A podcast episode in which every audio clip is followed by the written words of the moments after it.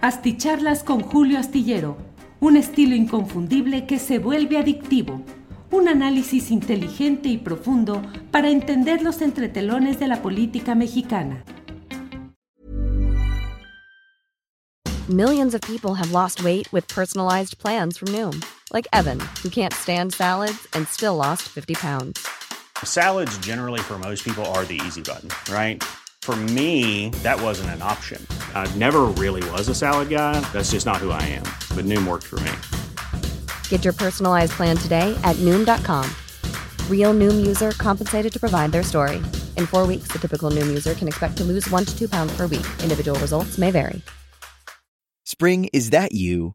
Warmer temps mean new Allbirds styles. Meet the Superlight Collection, the lightest ever shoes from Allbirds, now in fresh colors. They've designed must have travel styles for when you need to jet. The lighter than air feel and barely there fit make these shoes some of the most packable styles ever.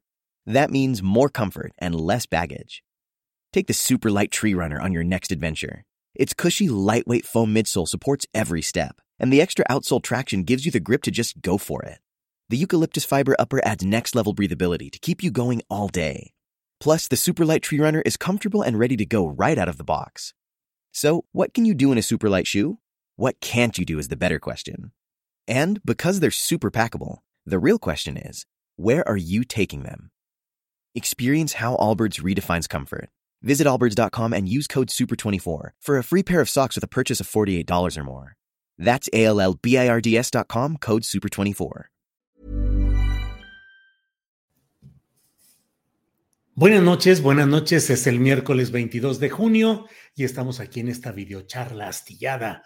Muchas gracias por acompañarnos en esta transmisión. Hoy hemos comenzado a tiempo conforme a lo que estaba programado. Esta videocharla fue programada a las 9.05 y a esa hora, puntualmente, casi por excepción, estamos a tiempo y les agradezco como siempre a todos quienes llegan como todas las noches de lunes a viernes a esta cita que tenemos para platicar, para platicar casi que aquí entre nos, platicar de los muchos temas interesantes que van surgiendo a lo largo de las horas previas. Ya sabe usted, yo soy Julio Astillero y le saludo con mucho gusto y con mucho respeto y con mucha eh, respeto, con mucha agradecimiento de que podamos estar juntos para platicar de algunas de las cosas interesantes de este día.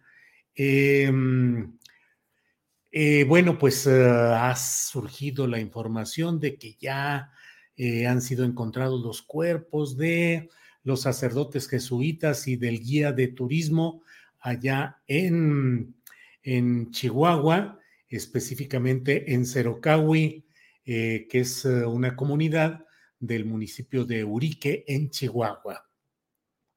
Se ha ido pues descubriendo todo un entramado y toda una serie de circunstancias muy preocupantes en lo que ha sido, pues no solo la, los hechos recientes, sino la tolerancia, como en muchas partes del país, la persistencia de estos grupos y estos jefes o jefecillos, que son quienes eh, eh, mantienen, pues a lo largo de los años, una actividad que por gobiernos de distinto matiz eh, distinta cromática y distinta ideología y en diferentes épocas y momentos, pero persiste esa continuidad de estos grupos que mantienen pues en una situación muy dolorosa y muy lamentable a muchos lugares del país.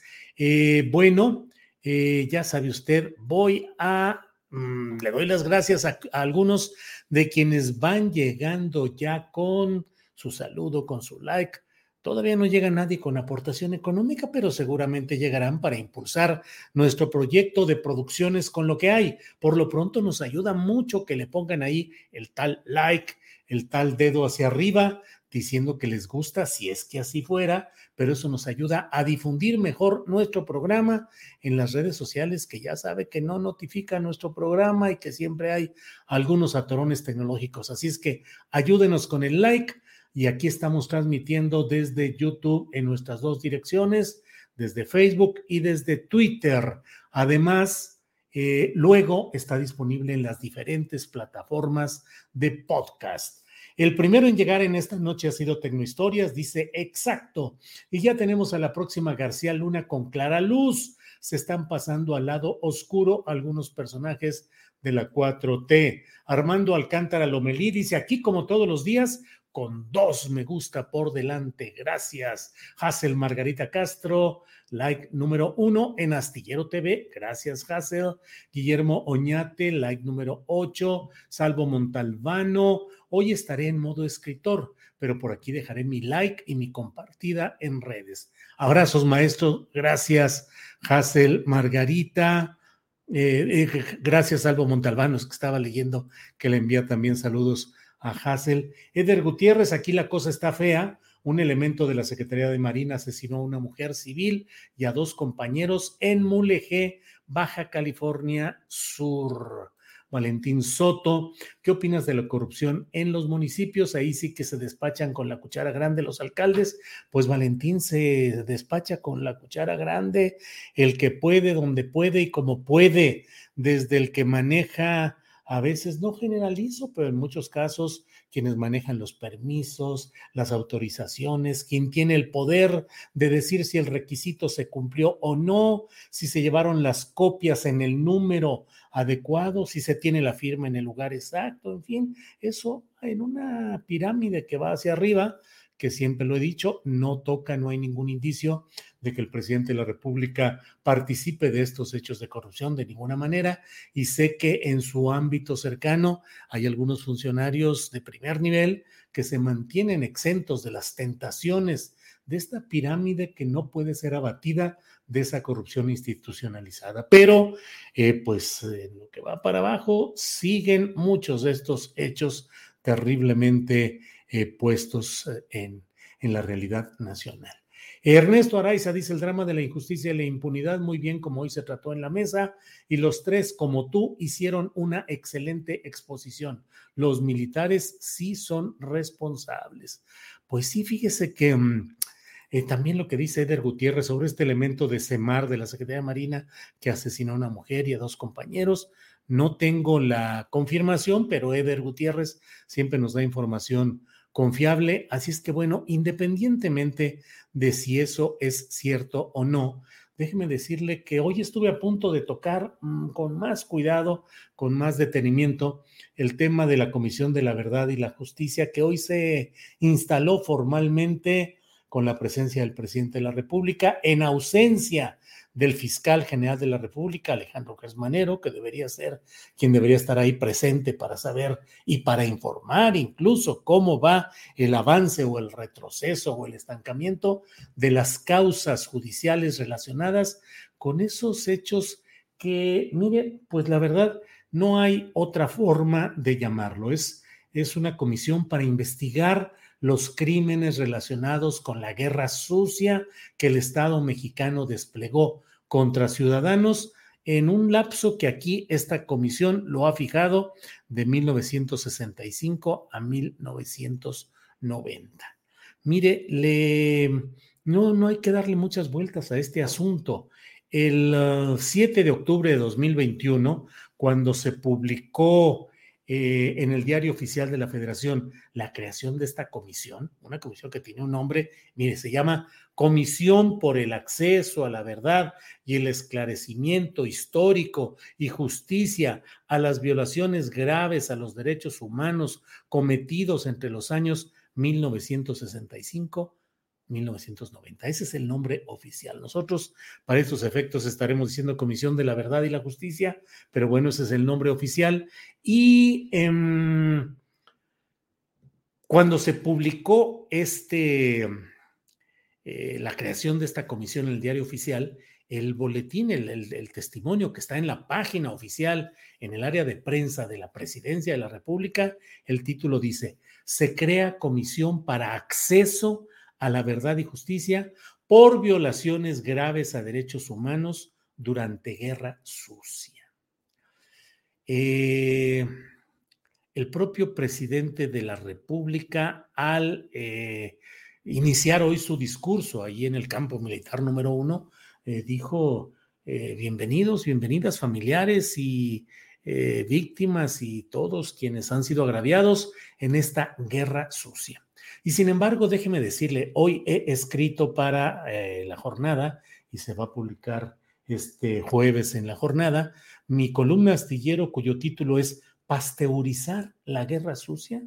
Porque le voy a decir una cosa, de por sí las comisiones de la verdad y la justicia han tenido resultados muy mm, disparejos en otros países donde se ha intentado este ejercicio, pero en México las comisiones o los intentos de algo parecido a esto no han tenido un buen resultado, esa es la verdad. Y mm, hoy hay demasiados signos y símbolos que son preocupantes y que paso a describir a continuación. Hoy se hizo la presentación de esta Comisión de la Verdad en el campo militar número uno, que fue durante décadas el espacio temible, terrible, porque todos sabían, y debo decir sabíamos, porque yo también fui detenido y torturado por policías y por el propio ejército, por estuve en el cuartel militar de San Luis Potosí, eh, fueron estas fuerzas militares las que en el campo militar número uno, es decir, yo estuve en el cuartel militar de San Luis Potosí, pero muchos sabíamos y temíamos que el llegar al campo militar número uno era el pasaporte a las peores circunstancias eh, imaginables, porque se sabía que allí había, te sustraías de cualquier idea de justicia civil, de proceso jurídico, de alegatos, nada, nada. Cruzabas esa puerta del campo militar número uno y era tortura, tortura, tortura, era desaparición probable, era asesinato probable y era una violación constante de los derechos humanos. Ahí fueron cometidas atrocidades que hoy fueron relatadas incluso en esta reunión que se realizó en el campo militar número uno. Bueno, se abrió tal lugar. Hoy platiqué en Astillero Informa con eh, Paula Mónaco Felipe. Ella misma es hija de un matrimonio argentino desaparecido durante el golpe militar de Argentina y ella vive en México, ya trabaja, es periodista independiente y bueno, eh, hoy estuvo en este acto en el campo militar número uno y le pregunté, ¿qué sentiste cuando estuviste ya en ese campo militar que era el escenario terrorífico de las peores violaciones a los derechos humanos cometidas, cometidas sin duda alguna por los mandos militares y por las Fuerzas Armadas de nuestro país.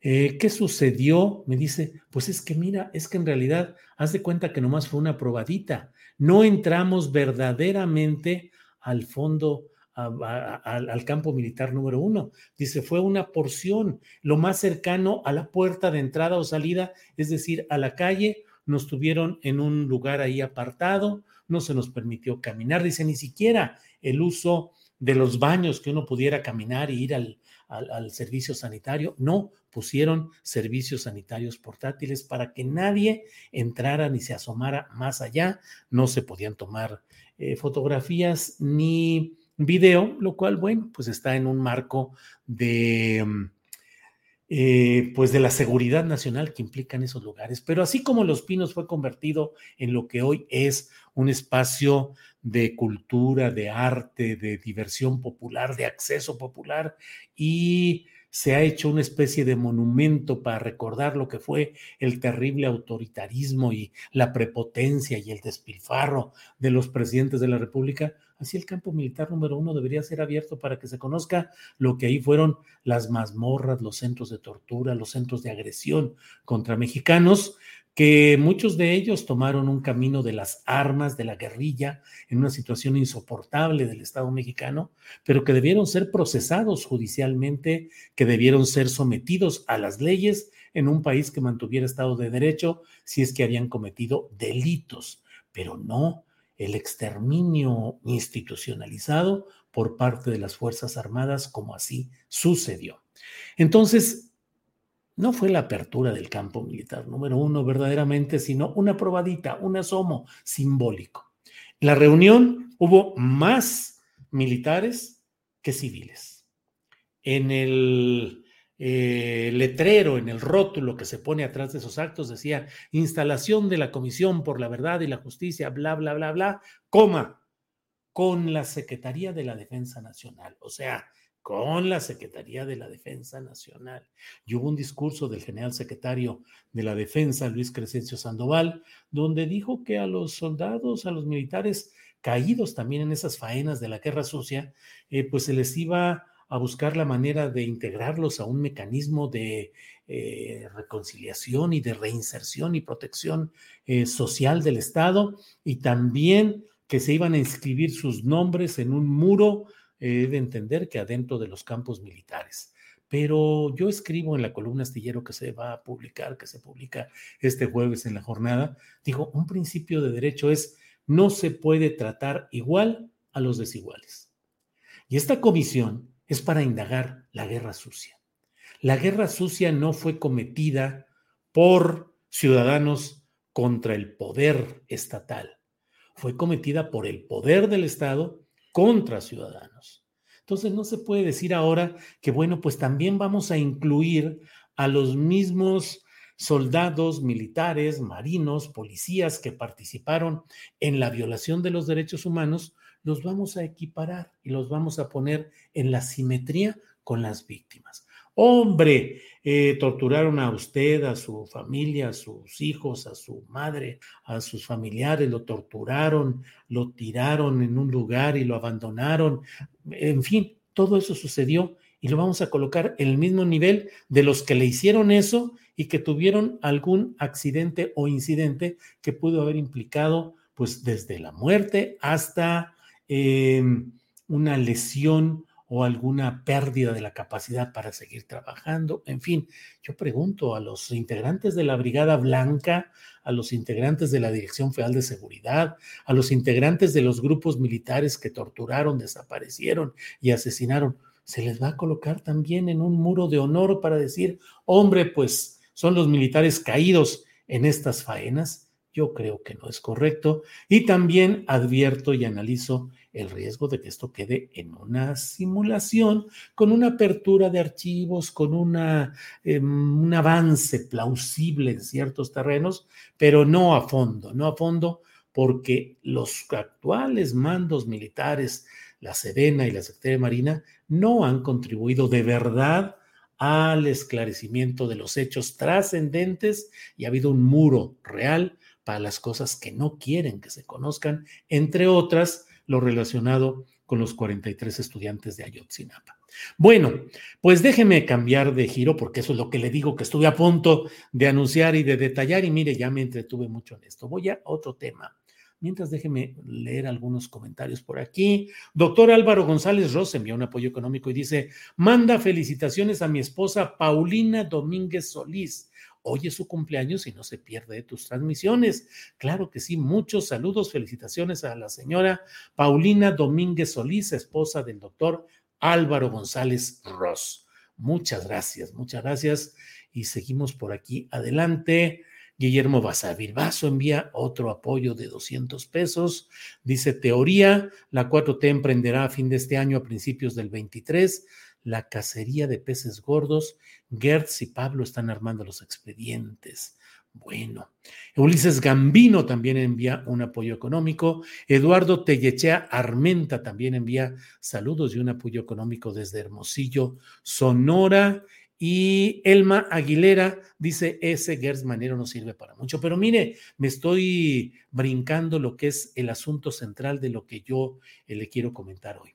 Hoy Lili Telles, la senadora que llegó por Morena, que hizo campaña por Morena, que fue tan amable y tan, eh, iba a decir lambiscona, pero no, tan plausible en sus comentarios hacia Andrés Manuel López Obrador como candidato a la presidencia de la República y tan crítica en otros momentos del jefe del crimen organizado, eh, que era, según sus palabras anteriores, Eh, Felipe Calderón y contraria a esos nefastos del Partido Acción Nacional y ahora es senadora por el Millions of people have lost weight with personalized plans from Noom, like Evan, who can't stand salads and still lost 50 pounds. Salads generally for most people are the easy button, right? For me, that wasn't an option. I never really was a salad guy. That's just not who I am. But Noom worked for me. Get your personalized plan today at Noom.com. Real Noom user compensated to provide their story. In four weeks, the typical Noom user can expect to lose one to two pounds per week. Individual results may vary. ¿No te encantaría tener 100 dólares extra en tu bolsillo? Haz que un experto bilingüe de TurboTax declare tus impuestos para el 31 de marzo y obtén 100 dólares de vuelta al instante. Porque no importa cuáles hayan sido tus logros del año pasado, TurboTax hace que cuenten. Obtén 100 dólares de vuelta y tus impuestos con 100% de precisión, solo con Intuit TurboTax. Debes declarar para el 31 de marzo. Crédito solo aplicable al costo de la presentación federal con TurboTax Full Service. Oferta sujeta a cambios o cancelación en cualquier momento. Bueno, pues hoy puso mensajes en su cuenta de Twitter para decir que, pues hombre, está recordando lo sucedido 22 eh, años atrás, cuando eh, sucedió, eh, lo puso pues en términos realmente pues, ¿qué le digo? Telenoveleros, la verdad. Dice, hoy 22 de junio del 2022 se cumplen 22 años de que volví a nacer. Sobreviví a un atentado contra mi vida. En el momento de la balacera no le pedí a Dios que me salvara, sino que me recibiera. No había escapatoria. Iba en el asiento trasero derecho de este Jetta sin blindaje. Y pues eh, dice, tenía 32 años. Había presentado programas de investigación sobre el crimen organizado, cárteles de la droga y la corrupción del gobierno. Hoy que tengo 54 años, agradezco a Dios por la vida y la fuerza para soportar la impunidad y sobre todo para seguir denunciando la violencia. Bueno, pues debo decir que en más de una ocasión yo he escrito diciendo que todo esto del ah, atentado para mí y para muchos, y además no hay para dónde hacerse, pues fue un montaje, un autoatentado, una tomadura de pelo porque finalmente no hubo nada de todo eso. El viernes 23 de junio de 2000, es decir, al otro día de los hechos, en el mismo 2000, hace 22 años, en la columna astillero yo escribí, Cuauhtémoc Cárdenas vivió su segundo linchamiento político la noche del mismo día que había tenido éxito en visitar la UNAM el salinismo, porque era candidato a la presidencia de la República. El salinismo ya había pretendido derribarlo de la jefatura de gobierno capitalino un año atrás, acusándolo de la inseguridad pública que presuntamente había provocado la muerte de Paco Stanley, que luego se supo que era un asunto de narcotráfico. Ahora, es decir, el día del presunto atentado de Lili Telles, ese mismo salinismo en pleno volvió a usar su televisión como instrumento para arrojar sobre el cardenismo, sobre el gobierno capitalino, sobre el procurador Samuel del Villar, la sospecha de un peculiar asalto armado cometido contra la conductora de programas periodísticos Lili Telles. Eh, la lógica del segundo linchamiento fue elemental. Lili Telles había difundido días antes una serie de presuntos reportajes que en realidad eran juicios sumarios contra el procurador del Villar, titulados Abuso de Poder. Así que, ¿quién más podría estar interesado en mandar asesinar a la valiente periodista, sino el malvado y retorcido procurador televisivamente criticado y enjuiciado? El asalto con pretensiones homicidas estuvo rodeado, sin embargo, de circunstancias que mueven a dudas y especulaciones varias. Desde luego, lo primero que salta a la vista es la increíble suerte de la propia conductora que, a pesar del intenso fuego desatado en su contra, resultó ileso, ilesa. Eh, también tuvo suerte Televisión Azteca, pues el atentado ocurrió a unos metros de sus instalaciones, en el mismo periférico, aunque en el carril contrario, virtualmente frente a la propia estación de la que fue o es accionista fuerte Raúl Salinas de Gortari. Las cámaras y los reporteros no tuvieron que moverse lejos, ni el, incidente debió esperar demasiado tiempo en ser difundido en el horario periodístico estelar en el que participaron Javier Alatorre y Sergio Sarmiento. Eh, y en el que participaron además comentaristas como Jesús Blanco Ornelas y Pablo Iriar, el director del diario Crónica de hoy, que se dedica diariamente a proseguir la tarea de Carlos Salinas de Gortari de mantener bajo acoso al, al perredismo. Es decir, este presunto atentado se produjo cuando estaba la pelea política en la cual eh, Cuauhtémoc Cárdenas buscaba ser presidente de la República en el 2000, en una contienda que finalmente ganó eh, Vicente Fox. Un año atrás había sido asesinado Paco Stanley y todo eso fue utilizado para desatar una guerra sin ningún equilibrio periodístico, sin ningún fundamento periodístico, para enderezar una especie de sublevación contra Cuauhtémoc Cárdenas, contra el procurador de entonces, Samuel del Villar, hablando y usando los canales de televisión azteca, del grupo azteca, para convocar a ir contra ese gobierno asesino que ha permitido y que permite y que está en colusión con el narcotráfico.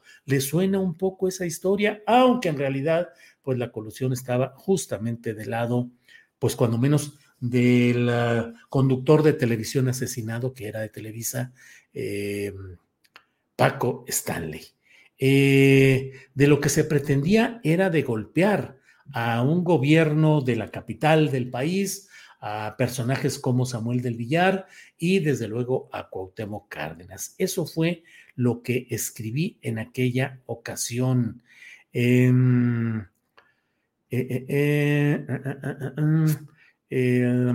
y fíjese, en esa ocasión escribí, en uno de esos días del escándalo de la escolta y la camioneta de Lili Telles, Jorge Fernández Menéndez fue interrogado por una de sus compañeras de trabajo radiofónico en MBS eh, respecto, eh, no, recuerda el desmemoriado tecleador, desde entonces era yo desmemoriado tecleador, si era Katia D'Artigues o Marielena Cantú.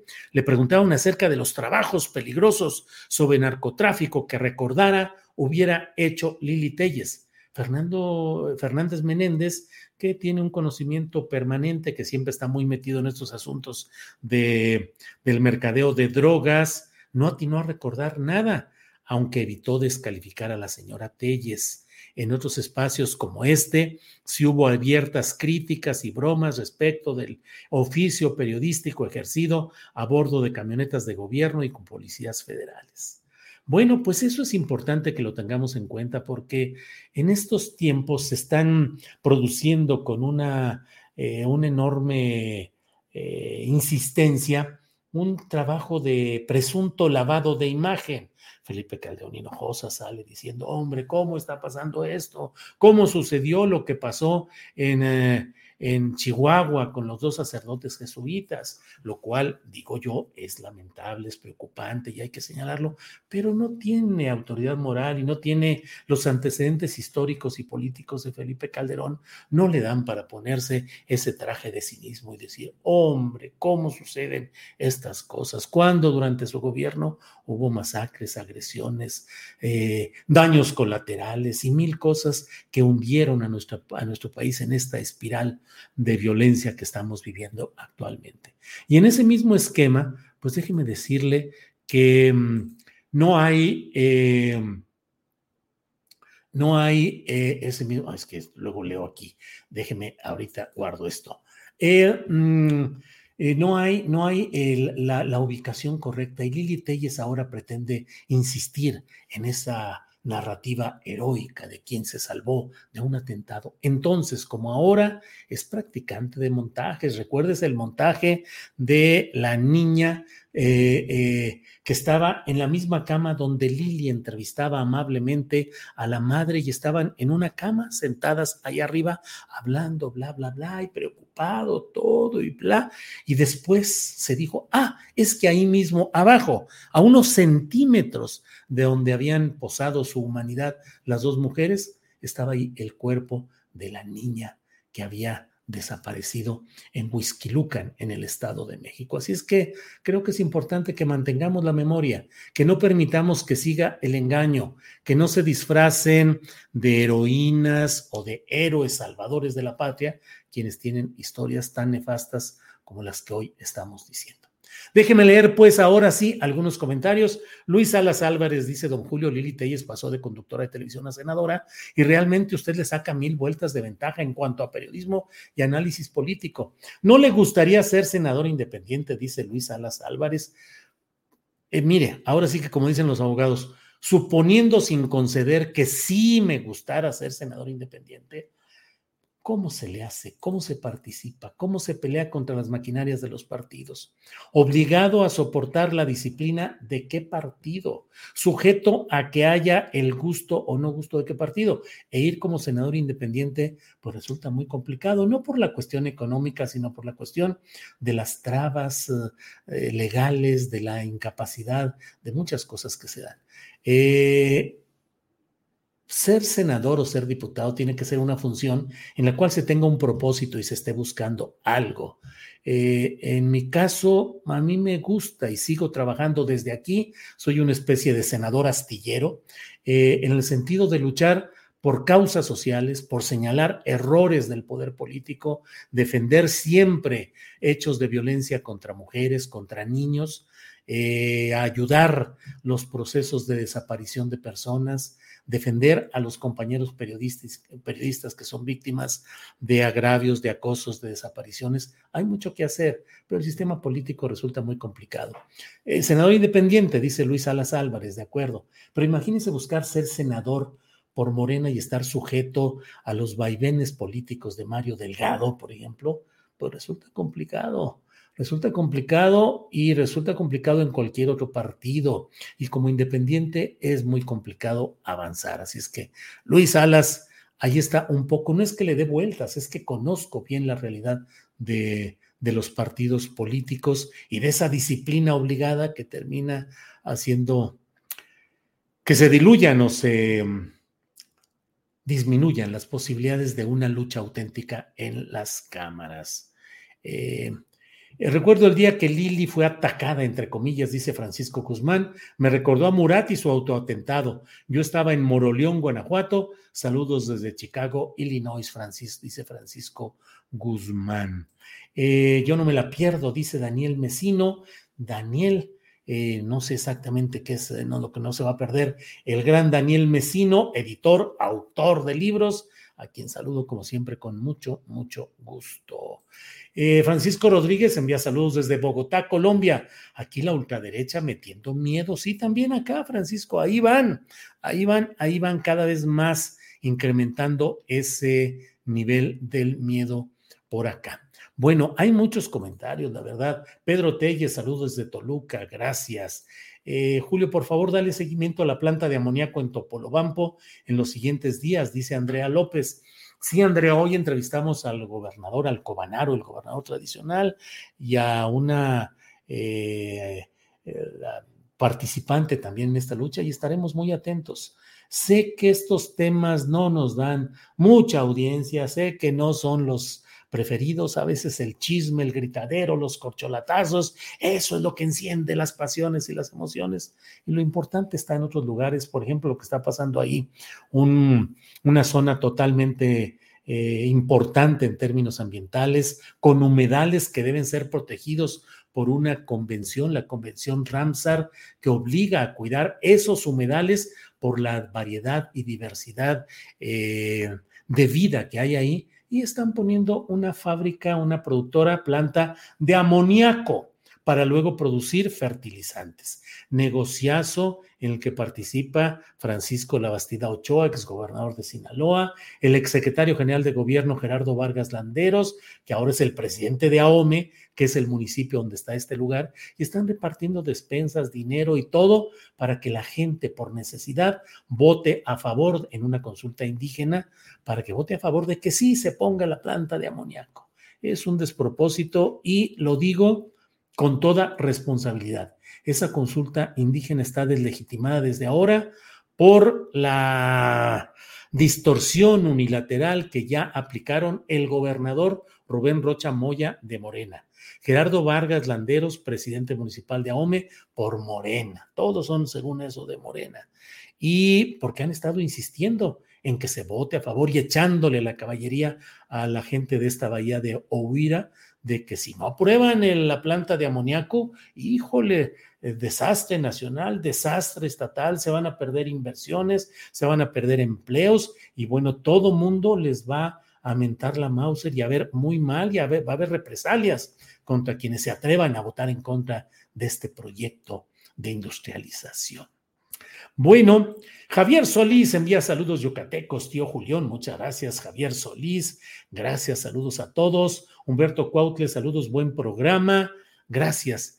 Entonces, bueno, Roberto González dice, discúlpeme el vocabulario, pero es un pinche gusto ver tus videos. Gracias, Roberto González. No hay ningún enojo en todo ello. Enrique Lebloic dice, buenas noches, Julio. Los sonorenses nos deslindamos totalmente de la senadora traidora Lili Telle, sonora firme con la 4T. Te envío mi like con mucho gusto. Gracias. Antonio Radillo nos saluda desde Atlanta. Bueno, pues estemos atentos a lo que sucede, a lo que suceda. Ulises Gambino, ya lo dije, que envía un apoyo económico. Eh, Salamandra Mock, dice Lili Telles, trató de inculpar de su atentado, entre comillas, al entonces procurador Samuel del Villar, porque antes el objetivo de la prensa chayotea era Cárdenas para desprestigiar ni más ni menos Salamandra Mock, lo que usted ha dicho, ya lo había dicho yo incluso más detallado en momentos anteriores de esta charla, pero lo que usted dice es tal cual. Eh, así fue y era fue la estrategia para declararle la guerra. ¡Oh, un atentado! Quisieron matar a una destacada conductora de televisión. Fue aquí afuera, ahí estuvo. Y rápido todo se movió para señalar lo que se estaba viviendo en esos momentos. Bueno, bueno, bueno. Eh, Luz Rosa Isela Jurado Contreras dice, es objetivo y no es profesional que se genere intercambio de expresiones. Es muchísimo mejor el análisis que nos comparte. Bueno, pues así estamos. Eh, em, uh, uh. Respetuosa sugerencia según programa o reportaje sobre plataformas digitales, en lugar de criticar o quejarse a diario de YouTube. Solo una cordial sugerencia, respetable periodista. Edson Guerra, pues Edson, pues aunque hagamos el programa reportaje, aunque nos vayamos de rodillas a Chalma, aunque hagamos lo que hagamos, YouTube no responde y no, o sea, toma sus decisiones y se acabó. Y debo decirle, pues finalmente es el negocio privado de ellos que no ha sido, no ha podido ser eh, mm, que no ha podido eh, hacerse que, mm, que, respondan o que, que, sean de interés público estas plataformas. Así es que, pues mientras estamos por ahí, todo eso camina ahí negativamente. Diego Guzmán ¿qué, dice, ¿qué opinas de la incorporación de los nombres de los soldados caídos a un monumento para homenajearlos? Le, ya lo dije antes, Diego Guzmán, lo reitero, me parece inadecuado, me parece incorrecto, me parece provocador y me parece que pretenden establecer esa simetría entre la gente que sufrió los daños de la guerra sucia y los que lo cometieron. Pues sería francamente irresponsable en absoluto. Bueno, em, buenas noches, aunque no me salude, dice Rosa María Duarte, sí la saludo, ¿cómo, cómo no? Em, bueno, pues muchas gracias a todos por esta oportunidad de estar en contacto. Ya saben, pónganle like antes de, antes de irse. Quien no lo haya puesto, pues despidámonos con ese momento amable en el que digan, hombre, este Merolicos estuvo aquí todo este rato, 35 minutos, bla, bla, bla. Cuando menos vamos a ponerle un likecito ahí de, de consolación, de compensación. Bueno, nos vemos mañana de 1 a 3 en Astillero Informa. Por esta noche les agradezco todo. Buenas noches. Hasta mañana. Gracias.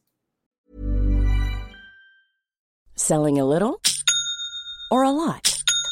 Shopify helps you do your thing however you cha-ching. Shopify is the global commerce platform that helps you sell at every stage of your business. From the launch your online shop stage to the first real life store stage, all the way to the did we just hit a million orders stage. Shopify is there to help you grow. Shopify helps you turn browsers into buyers with the internet's best converting checkout. 36% better on average compared to other leading commerce platforms because businesses that grow grow with Shopify. Get a $1 per month trial period at shopify.com/work. shopify.com/work. ¿No se merece tu familia lo mejor? Entonces, ¿por qué no los mejores huevos? Ahora, Egglands Best están disponibles en deliciosas opciones. Huevos clásicos, de gallina libre de jaula y orgánicos de Egglands, que ofrecen un sabor más delicioso y fresco de granja que le encantará a tu familia. En comparación con los huevos ordinarios, Egglands Best contiene la mejor nutrición como 6 veces más vitamina D, 10 veces más vitamina E y el doble de omega 3 y B12. Solo Egglands Best. Mejor sabor, mejor nutrición, mejores huevos. Visita egglandsbest.com para más información. Para que te enteres de las nuevas asticharlas, suscríbete y dale follow en Apple, Spotify, Amazon Music, Google o donde sea que escuches podcast. Te invitamos a visitar nuestra página julioastillero.com.